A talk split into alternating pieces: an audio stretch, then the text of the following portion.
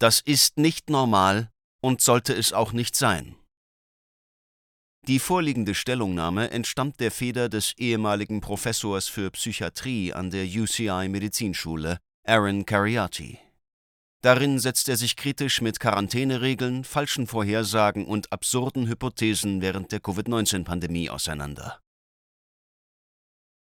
Von den Aussätzigen im Alten Testament über die Justinianische Pest im alten Rom bis hin zur spanischen Grippe von 1918 mit Covid haben wir zum ersten Mal in der Geschichte der Pandemiebekämpfung gesunde Bevölkerungsgruppen unter Quarantäne gestellt.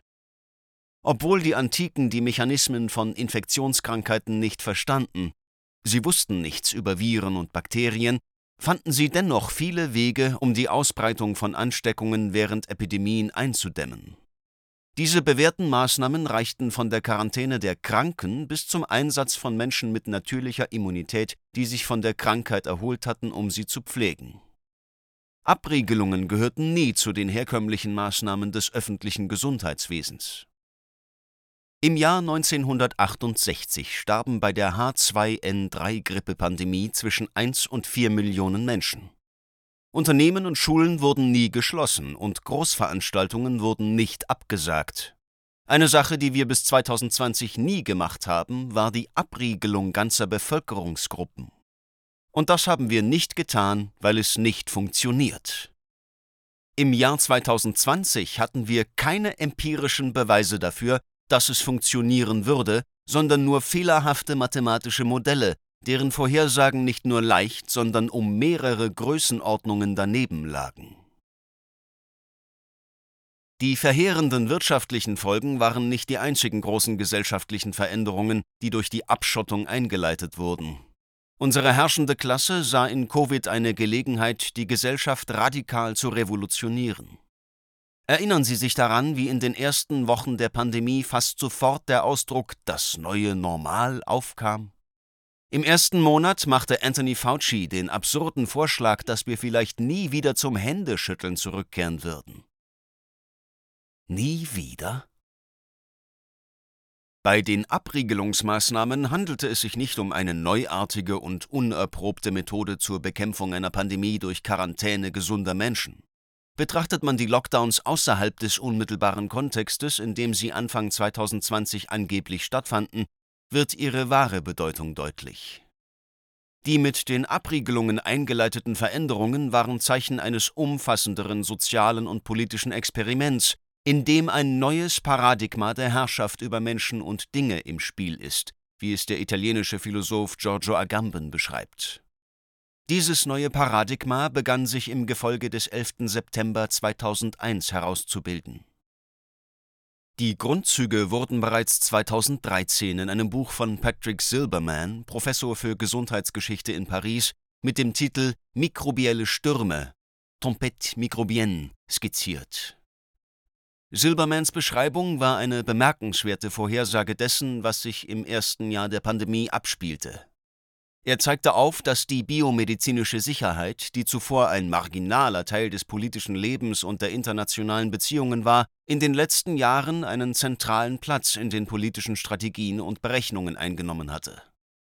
So habe die WHO bereits im Jahr 2005 völlig überzogen vorausgesagt, dass die Vogelgrippe, aviäre Influenza, zwei bis 50 Millionen Menschen töten würde. Um diese drohende Katastrophe zu verhindern, sprach die WHO Empfehlungen aus, die damals kein Land zu akzeptieren bereit war, darunter auch bevölkerungsweite Abriegelungen. Auf der Grundlage dieser Trends sagte Silberman voraus, dass der sanitäre Terror als Instrument der Staatsführung eingesetzt werden würde. Schon früh, im Jahr 2001, empfahl Richard Hatchett, der dem Nationalen Sicherheitsrat von George W. Bush angehörte, die obligatorische Einsperrung der gesamten Bevölkerung. Dr. Hatchett leitet heute die Coalition for Epidemic Preparedness Innovations, kurz CEPI, eine einflussreiche Organisation, die in enger Zusammenarbeit mit der Pharmaindustrie die weltweiten Investitionen in Impfstoffe koordiniert. CEPI ist eine Idee des Weltwirtschaftsforums WEF in Zusammenarbeit mit der Bill and Melinda Gates Foundation. Wie viele andere sieht auch Hatchett den Kampf gegen Covid-19 als Krieg an, analog zum Krieg gegen den Terror. Ich gestehe, dass ich die martialische Rhetorik schon früh in der Pandemie aufgegriffen habe. In einem Artikel vom März 2020 mit dem Titel Battlefield Promotions Werbung für das Schlachtfeld rief ich Medizinstudenten dazu auf, sich weiterhin am Kampf gegen Covid zu beteiligen, nachdem sie nach Hause geschickt worden waren. Auch wenn der Artikel durchaus seine Berechtigung hatte, bedauere ich heute, dass ich diese militärische Metapher verwendet habe, denn sie war unangebracht. Eine Art übermächtiger medizinischer Terror wurde als notwendig erachtet, um mit Worst-Case-Szenarien umzugehen, sei es für natürlich auftretende Pandemien oder biologische Waffen. Agamben fasst die politischen Merkmale des entstehenden Paradigmas der Biosicherheit zusammen. Erstens Maßnahmen wurden auf der Grundlage des möglichen Risikos in einem hypothetischen Szenario formuliert, wobei Daten vorgelegt wurden, um ein Verhalten zu fördern, das die Bewältigung einer Extremsituation ermöglicht. Zweitens. Die Worst-Case-Logik wurde als Schlüsselelement der politischen Rationalität übernommen. Drittens. Eine systematische Organisation der gesamten Bürgerschaft war erforderlich, um die Bindung an die Institutionen der Regierung so weit wie möglich zu verstärken. Das angestrebte Ergebnis war eine Art Super-Bürgergeist, bei dem auferlegte Pflichten als Demonstration von Altruismus dargelegt wurden. Unter einer solchen Kontrolle haben die Bürger nicht mehr das Recht auf gesundheitliche Sicherheit, sondern die Gesundheit wird ihnen als rechtliche Verpflichtung auferlegt. Biosicherheit. Dies ist genau die Pandemiestrategie, die wir im Jahr 2020 angenommen haben.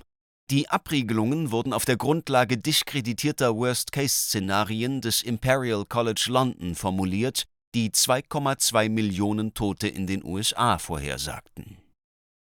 Infolgedessen gab die gesamte Bevölkerung als Ausdruck des Bürgersinns Freiheiten und Rechte auf, die nicht einmal die Bürger Londons während der Bombardierung der Stadt im Zweiten Weltkrieg aufgegeben hatten. London verhängte Ausgangssperren, aber nie Abriegelungen. Die Auferlegung der Gesundheit als gesetzliche Verpflichtung wurde mit wenig Widerstand akzeptiert. Selbst jetzt scheint es für viele Bürger keine Rolle zu spielen, dass diese Auflagen die versprochenen Ergebnisse im Bereich der öffentlichen Gesundheit überhaupt nicht brachten. Die volle Bedeutung dessen, was in den letzten zwei Jahren geschehen ist, ist uns vielleicht entgangen. Vielleicht haben wir, ohne uns dessen bewusst zu sein, die Entwicklung und Umsetzung eines neuen politischen Paradigmas miterlebt, eines Systems, das bei der Kontrolle der Bevölkerung wesentlich effektiver war als alles, was die westlichen Nationen zuvor getan haben. Im Rahmen dieses neuartigen biomedizinischen Sicherheitsmodells wurde die völlige Einstellung jeder Form von politischer Aktivität und sozialer Beziehung zum ultimativen Akt der Bürgerbeteiligung. Weder die faschistische Vorkriegsregierung in Italien noch die kommunistischen Staaten des Ostens hätten sich je träumen lassen, solche Beschränkungen einzuführen.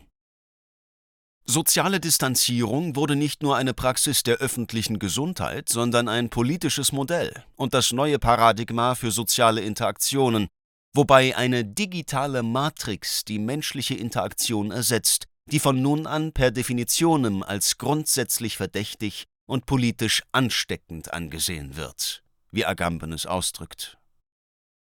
Um der Gesundheit und des menschlichen Wohlergehens willen sollte diese neue Normalität niemals normalisiert werden.